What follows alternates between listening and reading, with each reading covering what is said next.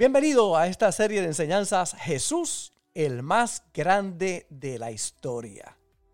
No hay un personaje más grande, más importante, más influyente, el maestro de maestros y sobre todo el Dios que se hizo hombre. De nuestro Señor Jesús podemos nosotros comprender que Él fue el que dividió la historia de la humanidad, el antes de Cristo y el después de Cristo. Ha sido el personaje más estudiado por más de 20 siglos y la figura más importante de la historia humana. Mantente conectado para que puedas comprender quién es y qué ha preparado para todos nosotros nuestro Señor Jesús, el más grande de la historia. Romanos capítulo 15 y el verso 4 dice que las cosas que antes se escribieron, para nuestra enseñanza se escribieron están ahí para que aprendamos de ella. Y hay gente que tiene algún problema, ¿verdad?, con ir al Antiguo Testamento, pero usted busca Deuteronomio capítulo 28 y mire cómo dice, acontecerá que si oyeres atentamente la voz de Jehová tu Dios para guardar y poner por obra todos sus mandamientos que yo te prescribo hoy, también Jehová tu Dios te exaltará sobre todas las naciones de la tierra y vendrán sobre ti todas estas bendiciones y te alcanzarán si oyeres la voz de Jehová tu Dios. Hay algunos que postulan que ahora la bendición habita en nosotros y eso es una realidad. Pero si es así en el Nuevo Testamento como lo es, pues entonces más poderosa esta escritura. Porque no es que vendrán las bendiciones, es que tú eres bendición y a través de ti esa bendición todo lo que tocas es bendecido. De nuevo, no anula lo que estamos compartiendo.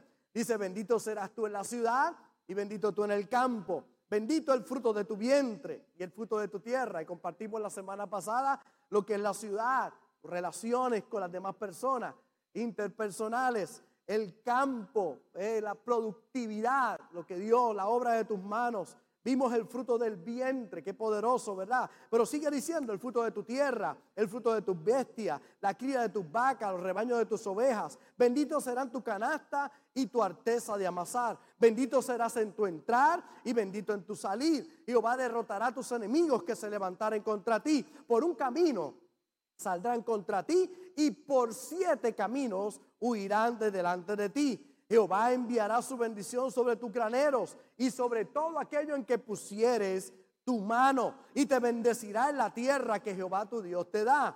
Te abrirá Jehová su buen tesoro, el cielo, para enviar la lluvia a tu tierra en su tiempo y para bendecir toda obra de tus manos. Prestarás a muchas naciones y tú no pedirás prestado. Te pondrá Jehová por cabeza y no por cola. Estarás encima solamente y no estarás debajo. Si obedecieres los mandamientos de Jehová tu Dios, que yo te ordeno hoy para que los guardes y cumplas. Y si no te apartares de todas las palabras que yo te mando hoy, ni a diestra ni a siniestra, para ir tras dioses ajenos y servirles. Acontecerá que si oyes, guardas y haces los mandamientos de Dios, te va a ir bien en medio de dificultades, te va a ir bien. El fin del Señor siempre es victoria. El final de todo, cuando tú estás en la mano de Dios, siempre será victoria. Y tienes que tener claro eso en, en tu mente y en tu corazón. Me llama mucho la atención, a mí que me gusta leer, las estadísticas dicen que el 27% de los lectores a nivel mundial, cuando leen un libro, saltan a las últimas páginas para saber cómo termina la historia y luego siguen leyendo el libro. Dicen que muchos de los lectores van leyendo una historia y como que no está muy buena y van al final. Y miran al final a ver cómo termina, ¿verdad?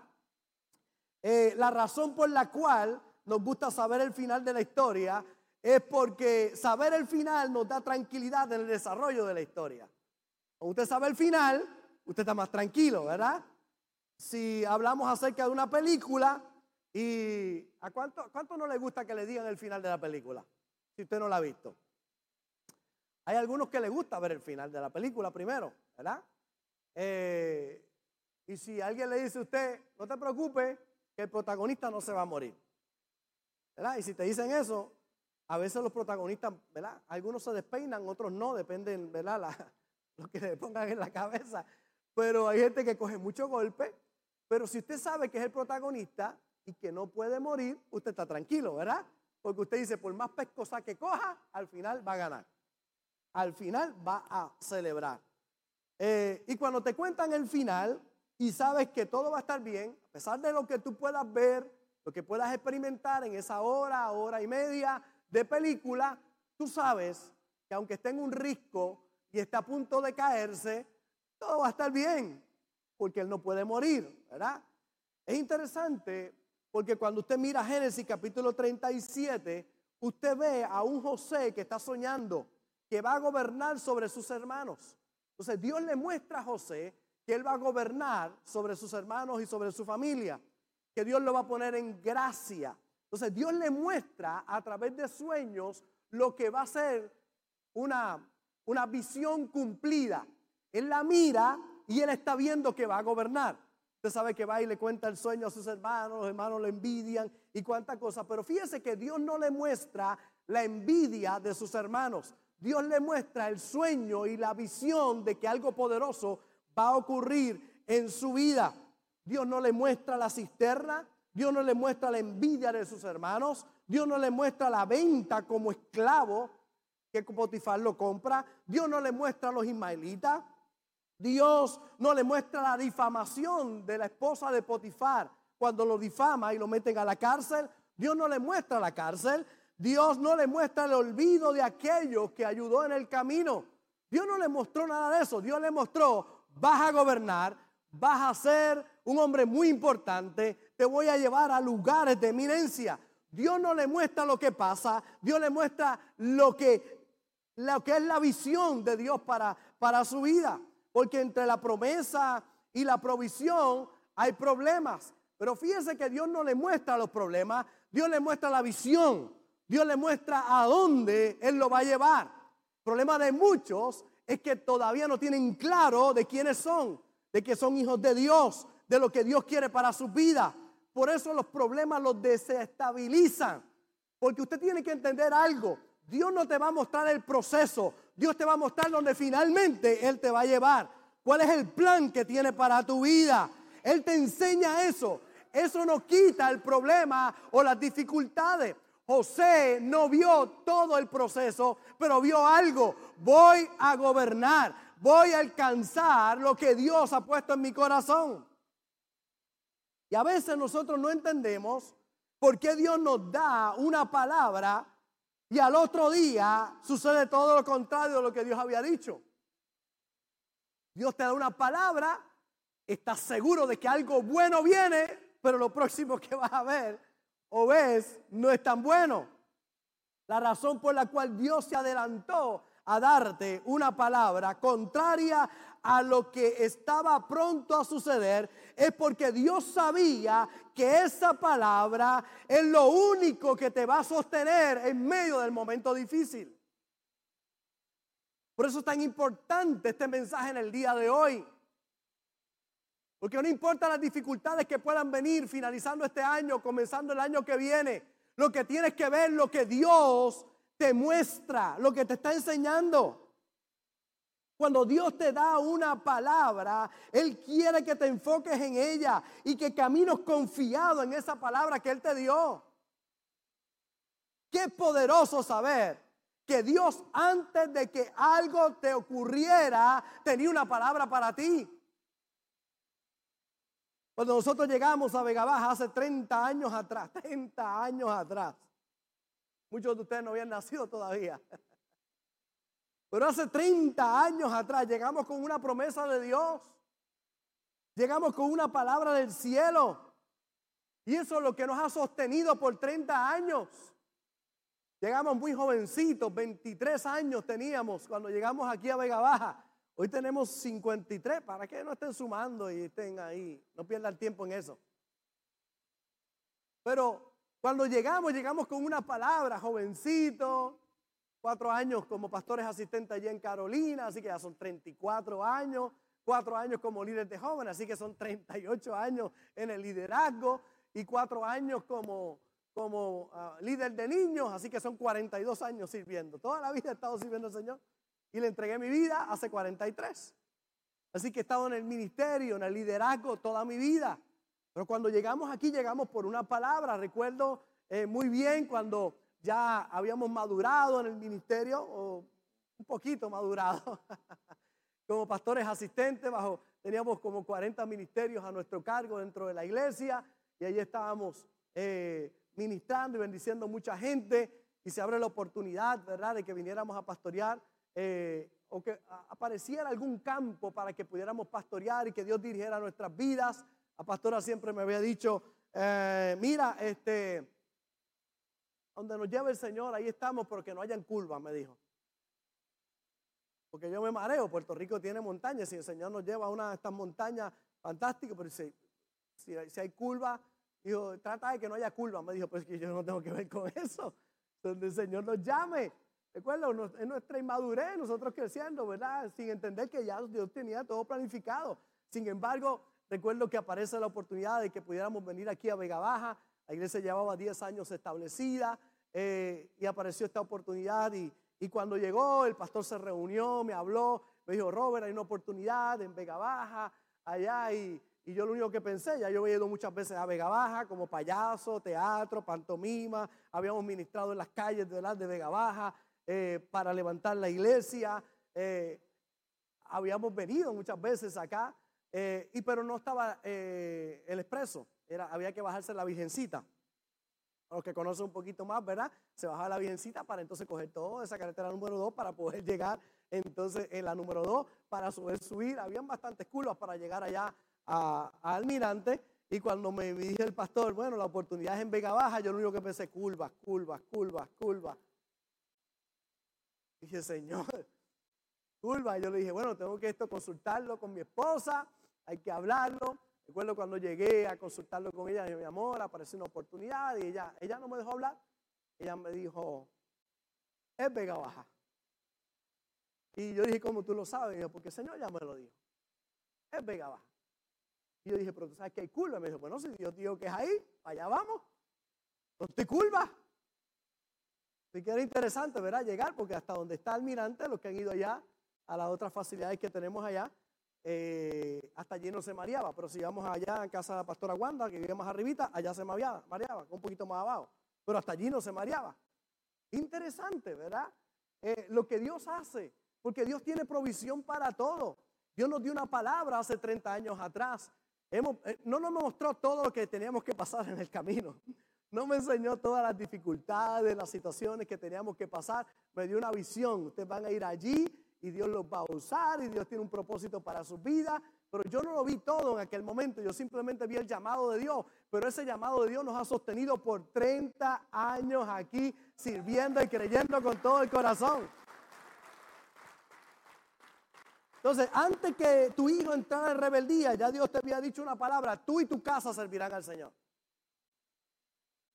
Antes de que tu hijo se apartara o tu hija se apartara, ya tenías una palabra en tu corazón que Dios va a cuidar a tus hijos, que tus hijos serán enseñados por Jehová y se multiplica su paz. Así que no importa lo que hoy puedas ver, hay una palabra que te sostiene. Tus hijos son de Dios. La pregunta es, ¿qué vas a creer? ¿Lo que Dios ha dicho o lo que ahora tus ojos están viendo? Cuando tú recibes la palabra de Dios y la tomas y la crees, no importa lo que haya en el camino, todo va a estar bien. Antes de que llegara la enfermedad, Él te había dado una palabra que por su llaga tú eres sano. Hay muchos que quieren garantías para creerle a Dios. Tristemente, yo veo personas que dicen, Señor, aumenta mis ingresos y seré más generoso. Y Dios te dice, no, sé más generoso y tus ingresos van a aumentar. Es todo lo contrario. Hay gente que quiere recibir de Dios sin creer, pero no recibirás nada de Dios si no crees. La fe es lo que va a hacer que cosas ocurran en tu vida. Y la fe es la certeza de lo que se espera y la convicción de lo que no se ve. No lo veo, pero lo creo. Confía en el Señor. Si tienes la palabra de Dios en ti, por eso es tan importante leer las escrituras, venir a cada servicio, recibir la palabra. Porque hoy la palabra que hay muchos que están recibiendo lo que te va a sostener para cerrar este año y para este nuevo año que viene de camino. Pero estabas aquí hoy recibiendo la palabra y hoy la vas a recibir y esa palabra es la que te sostiene. ¿Por qué Tomás estaba lleno de duda? ¿Por qué Tomás? El Señor le dice, no seas incrédulo, porque cuando Jesús llega a la casa, que estaban todos menos Tomás, Tomás faltó el culto ese día porque había algo por la noche. Tomás faltó el culto. Tomás no fue. Estaba tan desanimado que los muchachos discípulos dijeron, vamos a reunirnos. Y yo, voy para la iglesia yo. Eh, voy para esa reunión. No fue Tomás. Tomás no estaba ese día. No fue a congregarse. Y de momento está allí, está todo cerrado, ellos están asustados, piensan que lo están buscando para matarlos. Acaban de matar a Cristo hace tres días atrás. Pero estando allí encerrados, de momento, por las paredes, entra Jesús y se le aparece. Y de momento ellos tienen una visión que no tiene Tomás. Porque Tomás no estuvo allí para recibir la palabra, para creer. Y cuando está Tomás, digo, cuando están los discípulos y ven a Jesús, allí tienen una experiencia tan linda. Tomás llega al próximo culto y le dicen, lo vimos. ¿A quién? A Jesús. Está vivo. No creo. Y no tomo el dedo y lo meto en su mano. Y mi mano ahí en su costado, no creo. Estaba con una incredulidad, claro, no había recibido una palabra que los otros habían recibido. Habían visto la palabra viva, encarnada, la habían visto, la tenían allí, pero, pero Tomás no podía creer. Y es que hay gente que no ha podido creer porque no tiene primero la palabra. Por eso si tienes primero la palabra, lo demás va, va a venir para tu vida. Va a haber resultado. Y cuando está Tomás allí con ese coraje, indignado, depresivo, molesto, si no lo veo y lo toco, no creo. Jesús entra y le dice, Tomasito, ven acá, mete tu mano aquí, mete tu dedo aquí y mete tu mano aquí. Y no seas incrédulo, sino creyente. Bienaventurados los que no vieron y creyeron. Bienaventurados, prósperos los que se mantienen sostenidos por la palabra. Los que toman la palabra y se sostienen por ella, no importa lo que vean en el caminar. ¿Qué clase de regaño el Señor le da a Tomás? No seas incrédulo. ¿Por qué hay gente incrédula? Porque no han tomado la palabra. Porque no han tomado la palabra. El profeta le dice a la viuda, tráeme una torta a mí primero, porque así dice el Señor, el aceite ni la harina te van a faltar. Pero a ella le queda nada, no tiene nada para hacer una torta. Tiene un poquito de aceite, un poquito de harina, pero ahí sale la palabra que te va a sostener. Le dice, vete, prepárame una torta a mí primero.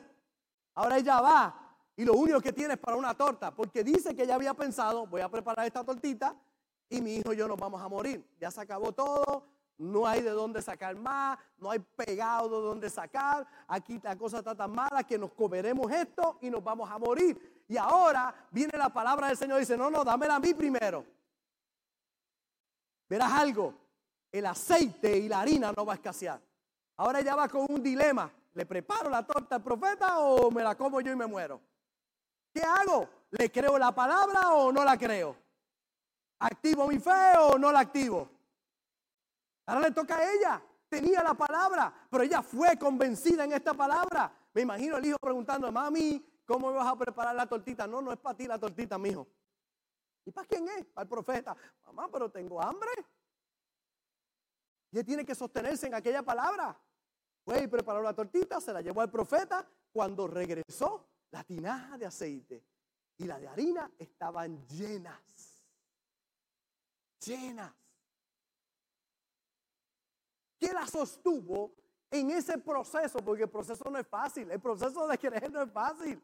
¿Qué la sostuvo? La palabra, la harina no va a escasear ni el aceite. No sé para quién vine a hablar en el día de hoy, pero te digo, la harina no te va a faltar y el aceite no te va a escasear. Mire cómo le dice el profeta el final de victoria. Fíjate que el panorama que le da es el final de victoria. No le dijo, ahora cuando te vayas vas a tener muchas dudas, ahora sí que vas a tener que trabajar con tu mente. No, no, no, le dijo, si haces esto, este es el final. La harina no va a faltar y el aceite no va a escasear. Dale. Dios te da la palabra. Si tú la crees, esa palabra, uff, los resultados después son realmente extraordinarios. Hay algo que parece sencillo y para algunos poco importante, pero la clave para todo hombre o mujer que quiere ver lo sobrenatural está ahí. En creer esa palabra, lo que Dios ha dicho, lo que nos ha sostenido a través del tiempo es la palabra de Dios. Lo que me sostiene de seguir creyendo cada día es la palabra que Dios me dio. Te voy a llevar a Vega Baja y te voy a bendecir. Y esa palabra nos ha sostenido a través del tiempo. Mucha gente será cambiada, transformada, bendecida. Hoy me paro aquí en este altar viendo los resultados de una palabra que Dios 30 años atrás nos dio. Ve allá que te voy a bendecir. Dale. Está Saulo de Tarso. Saulo de Tarso está persiguiendo a la iglesia, un perseguidor de la iglesia. Es el terror de los cristianos. Este hombre sacaba a la gente, de los cristianos, de su casa para meterlos a la cárcel. Frente a él murió el primer mártir de la iglesia. Él permitió que este hombre fuera apedreado y lo mataran. Él lo asintió y no lo detuvo perseguidor de la iglesia, el terror de los cristianos en esa época. Porque hay cristianos que piensan que hoy tienen persecución. No saben lo que es persecución. Esta gente por servir al Señor, los buscaban a las casas, los sacaban de las casas para que negaran a Cristo. Hoy servir al Señor es muy cómodo, mi hermano. ¿Cuál es la situación que puede tener? Que llovió anoche. por favor que tienen una situación financiera o algún problema. No, esta gente no tiene una situación financiera. Lo perdían todo. Perdían sus trabajos, perdían sus empresas. Todo lo perdían por seguir a Jesús. Y allí lo están persiguiendo y lo sacaban de las casas. Este terrorista llamado Saulo tiene un encuentro con Jesús. Jesús se le aparece y dice, Saulo, Saulo, ¿por qué me persigue? Cae de su cabalgadura.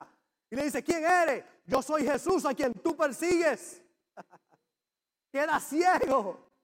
Ahora no puede ver aquella visión que solo él vio. Parecía un loco él. Allí estaban todos sus soldados. Él iba con coraje a, perseguir cristianos, pero ahora se encuentra con Cristo. Y ahora el que se mete con Cristo tiene problemas, ¿sabes? Por eso tú mantente sirviendo al Señor porque todo va a estar bien. Hay alguien que te defiende y se llama Jesús, el que está de tu lado. Y él le dijo, yo soy Jesús a quien tú persigues. Él no dijo, yo soy Jesús de los cristianos que tú persigues. No, tú me estás, tú persigues a los cristianos, me estás persiguiendo a mí. Yo soy Jesús a quien tú persigues. Y el hombre que era ciego lo llevan a una casa. Y aquí aparece la historia. Mire cómo dice la historia. Dice, había entonces en Damasco un discípulo llamado Ananías, a quien el Señor dijo en visión. Dios se le revela a Ananías y le dice, Ananía, dice, y él respondió, heme aquí, Señor, como los de Fuente de Agua contestan. Ananía, heme aquí, Señor. Iglesia Fuente de Agua Viva. Heme aquí, Señor. Dime. Y el Señor le dijo, levántate, ve a la calle que se llama derecha y busca en la casa de Judas a uno llamado Saulo de Tarso, porque aquí él ora y ha visto en visión a un varón llamado Ananías, que entra y le pone las manos encima para que recobre la vista.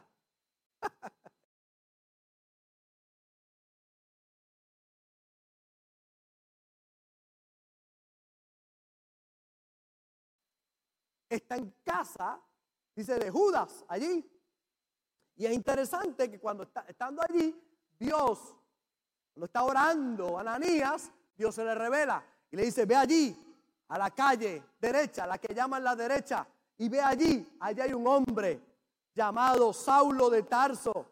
Él está orando. Yo me imagino a Ananías pensando, yo sé quién es Saulo, que orando de qué.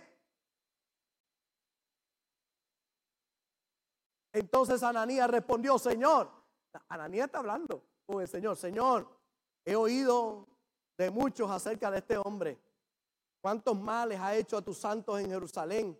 Y aún aquí tiene autoridad de los principales sacerdotes para prender a todos los que invocan tu nombre. Él está negociando con el Señor. El Señor le dice, vete y predícale. Señor, tú sabes, tú sabes de quién estamos hablando, ¿verdad? Como si Dios no supiera, ¿verdad? Tú sabes de quién. Saulo. Es Saulo. Este tipo persigue a la gente y viene para acá con coraje. Mire cómo es que el Señor es maravilloso. El Señor le dijo, ve, porque instrumento escogido me es este, para llevar mi nombre en presencia de los gentiles y de reyes y de los hijos de Israel, porque yo le mostraré cuánto le es necesario padecer por mi nombre. Fue entonces Ananías y entró en la casa. ¿Qué usted cree que pensó Ananías mientras iba por todo el camino? Este tipo era un Pablo Escobar. Este, este era un, ¿cuál es el que se metía por los túneles? ¿Cómo se llama? Este era un chapo que le pegaba un tiro al que fuera en la cabeza. Uf, este era un terrorista. Este era, para los que llevan tiempo, ¿cómo es que se llamaba aquel? Este, Toño Bicicleta. a los que tienen más tiempo. Un terrorista. Este hombre era un terrorista. Y yo me imagino a las caminando para allá. Ay, Dios mío, yo espero que la visión haya sido de Dios. Ay, ay, Cristo de la gloria, Señor amado. A donde tú me estás mandando allí. Imagino él tocando la puerta allí. Oye, las emociones están ahí. Ya ve al hombre y dice, y, entró en casa y poniendo, dice, y entró en la casa y poniendo sobre él, o sea, lo primero que hizo fue ponerle la mano. Y el Señor, en el nombre de Jesús, hay Cristo de la gloria. El tipo está allí sentado y él va a ponerle la mano, a orar por él. Ese es Cristo. Él va con la unción de Dios. Y mire cómo le dijo, cómo le dijo, hermano Saulo, hermano Saulo,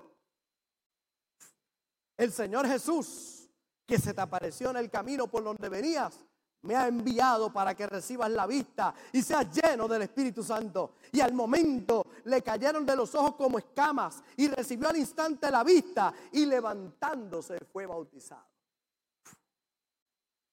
La visión que Dios le da a Ananías es una visión de que algo va a pasar. Y cuando tú tienes una palabra vas con esa seguridad porque tienes la palabra en tu corazón. Tú vas, yo sé que hay emociones y todo, pero él va seguro. Dios está conmigo. Y cuando lo vio, le puso la mano. Hermano, no le dijo terrorista, sinvergüenza, hijo del diablo, pecador, matacristiano, perseguidor de la iglesia. No, no, cuando le puso la mano, dijo, hermano Saulo, lleno del Espíritu Santo. Por eso es tan importante estar con Jesús. Por eso es tan importante escuchar su voz. Porque cuando tú oyes su voz a través de su palabra, tú tienes una seguridad que otros no tienen. Tú no eres como Tomás. Tomás tenía que ver para creer. Pero aquellos que oyen la palabra, lo que tienen es que creer para ver. Han creído la palabra de Dios. Han tomado la palabra de Dios como cierta en su vida. Es la oración y la obediencia que te va a conectar. Es la oración y la obediencia la que abrirá puertas para tu vida. Orar y obedecer. La pregunta que te hago en el día de hoy es, ¿hace cuánto no doblas tus rodillas delante de Dios? Para orar y recibir la palabra que Él tiene para ti. Porque si tienes la palabra, lo tienes todo. Si tú tienes la palabra en tu corazón, él te va a mostrar el final de victoria. Pero en el medio van a haber dificultades. ¿Qué te sostiene en medio de las dificultades? La palabra que te dio.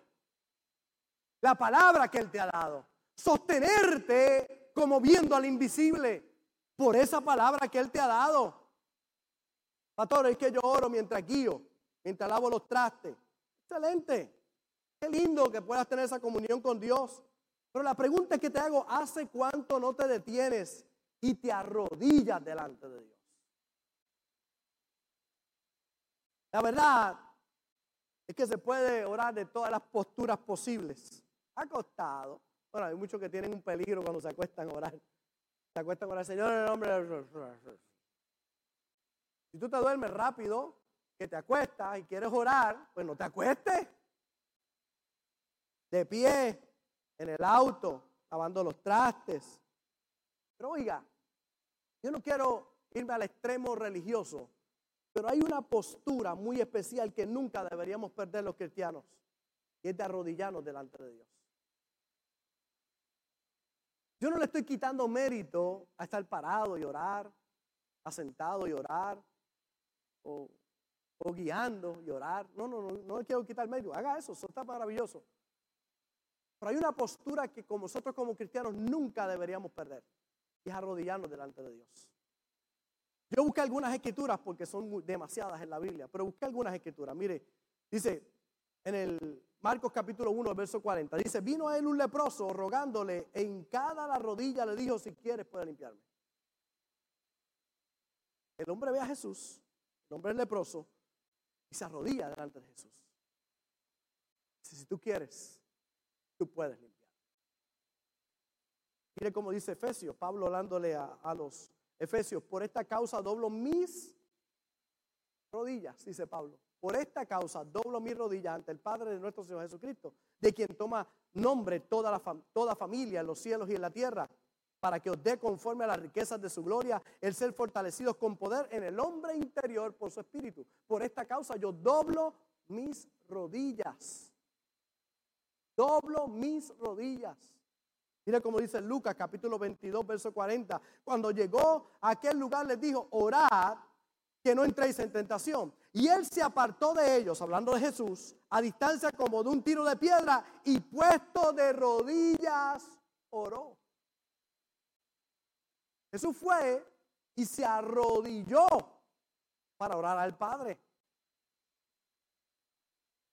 Conocemos la historia de para que viniera agua, lloviera.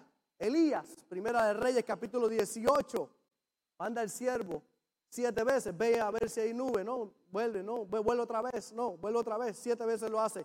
Pero mira cómo dice, entonces Elías dijo acá, sube, come y bebe, porque una lluvia grande se oye. Fe, antes de que nada, vi una nubecita, pero ya estaba hablando fe. Acab subió a comer y a beber.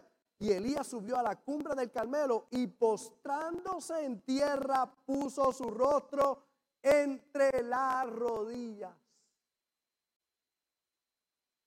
De nuevo, no vengo a imponer nada a ustedes. Yo simplemente vamos a la escritura a ver lo que hay aquí.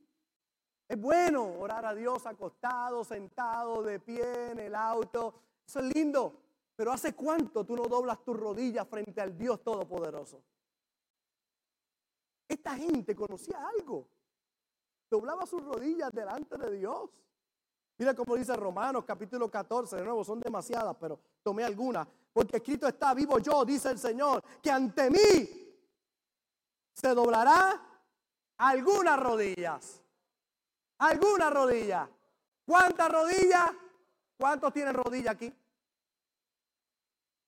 Pastor, la mía le falta el menisco, tranquilo, pero tiene rodilla. Y toda lengua confesará a Dios. Toda rodilla, dice el Señor, se va a doblar. Mire cómo dice Filipenses 2.9. Por lo cual Dios también le exaltó hasta los humos y un nombre que es sobre todo nombre, para que en el nombre de Jesús se doble. ¿Cuántas rodillas? De los que están donde? En los cielos y en dónde más? ¿Cuántos están en la tierra? O usted vive como...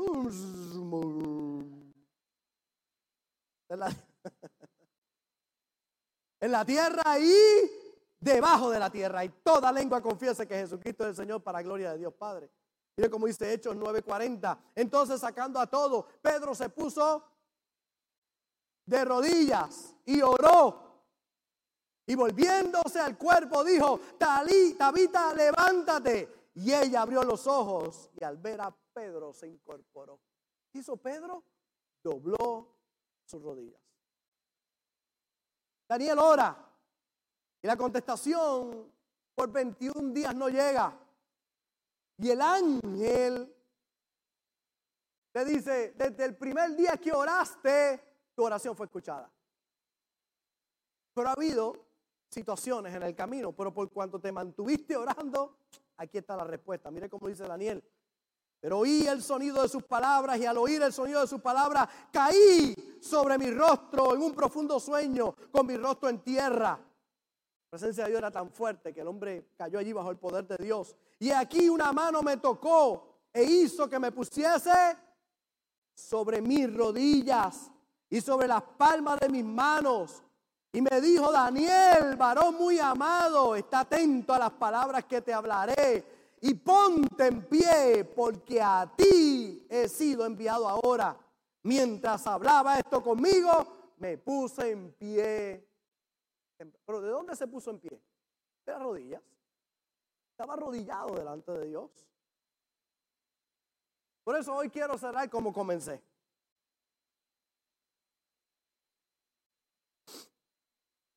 El éxito mayor es conocerlo a Él. Solo pueden gustar de beber de las profundidades de Dios aquellos que se postran ante su presencia, aquellos que lo reconocen a Él como Señor. Son aquellos que con humildad le dicen, Señor, te quiero conocer, con humildad de corazón.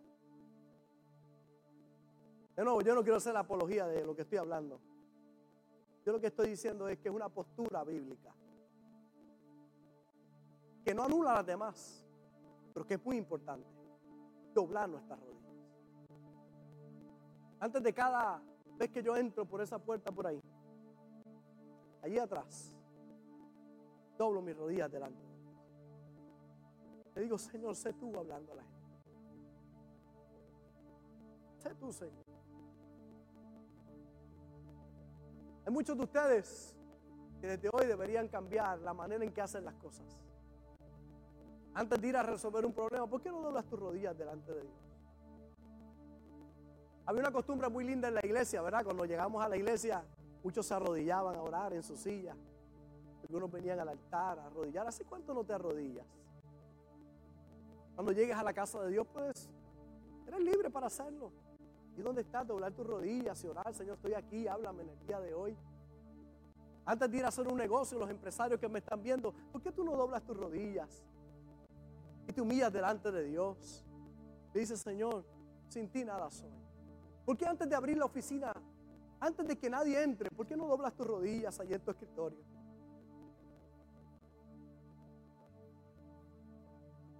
Me dice, Señor, te necesito.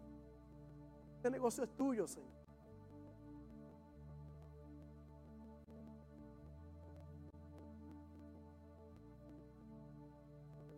Mateo 6:33, más buscar primeramente el reino de Dios y su justicia y las demás cosas serán añadidas. Haz tú cuando ores, entra a tu aposento, cerrada la puerta, ora a tu Padre que está en secreto. Tu Padre que ve en lo secreto te recompensará en público. Su gloria y su esplendor se dejan ver cuando el corazón se humilla ante Él. Se oculta al corazón orgulloso, pero brilla delante del arrodillado. El fin del Señor es victoria. Y todo va a estar bien.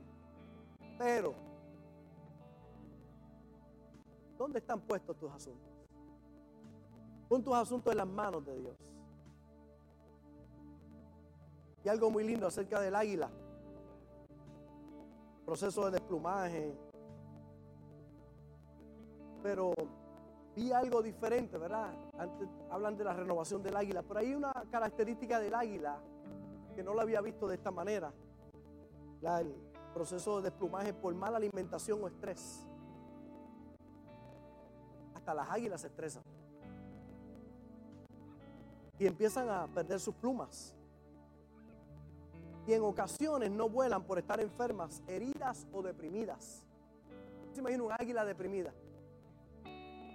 Era el viaje que tuve con la pastora estos días. Tuve la oportunidad de ver un águila muy cerca del auto donde estábamos. Estaba lloviendo tanto, el águila estaba, parece que tomando algo del piso. Yo estoy mirando ahí frente a mi carro. El águila, bello, precioso, imponente. Para ver un águila deprimido. ¿Usted se mira un águila deprimido? Los águilas se deprimen. Ya no tiene deseo de volar. Enferma o herida. Pero ocurre algo curioso. Y es que otras águilas, al verla, al verla de esa manera, vuelan por encima de ella y le tiran pedazos de carne para motivarlas a levantar el vuelo para que vuelvan a cazar. Entonces, cuando un águila ve a un águila deprimido, le tira pedazos de carne. Pasa por encima y dice, ¡Hey, qué estás deprimida! Toma un pedazo de carne. Vamos, levántate. Vuelve a cazar. Y cuando yo miraba esa, esa imagen del águila alimentando a otro deprimido, el Señor me dijo, te traje hoy para que le tires carne a dos o tres. Porque tienen que volar. Quizás has estado herido, deprimido, enfermo.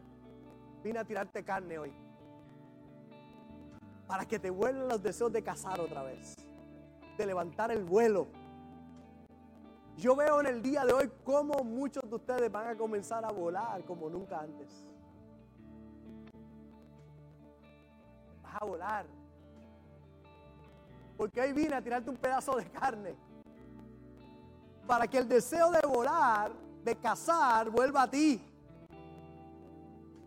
Las águilas no paran de tirar carne.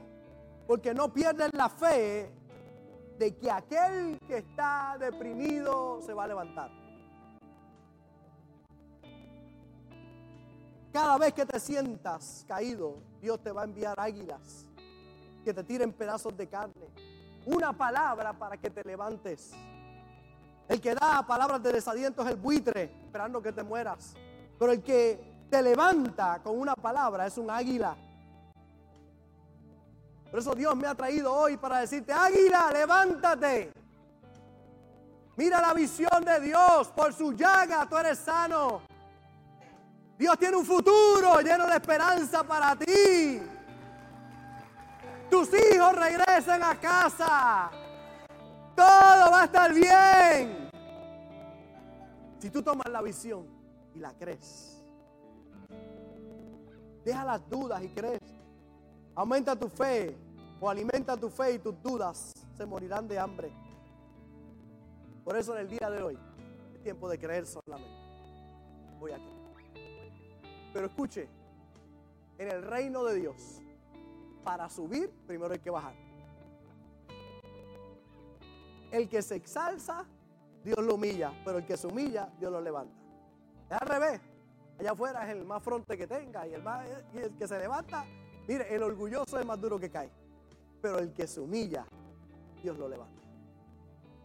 Gracias por conectarte con nosotros. Ha sido una hermosa bendición poder compartir contigo la palabra de Dios. Te pido dos cosas. Número uno, comparte con alguien más. Que otros también puedan ser bendecidos por la palabra. Y número dos, envía tu ofrenda para que podamos continuar llevando el mensaje de fe y de esperanza a tanta gente que lo necesita. Lo puedes hacer a través de ATH Móvil en donaciones, Fuente de Agua Viva Vega Baja, o a través del PayPal, Fuente Vega Baja. Si no das, no pasa nada. Pero si das, Él ha prometido abrir las ventanas de los cielos y derramar bendición hasta que sobre y abunde. Muchas bendiciones.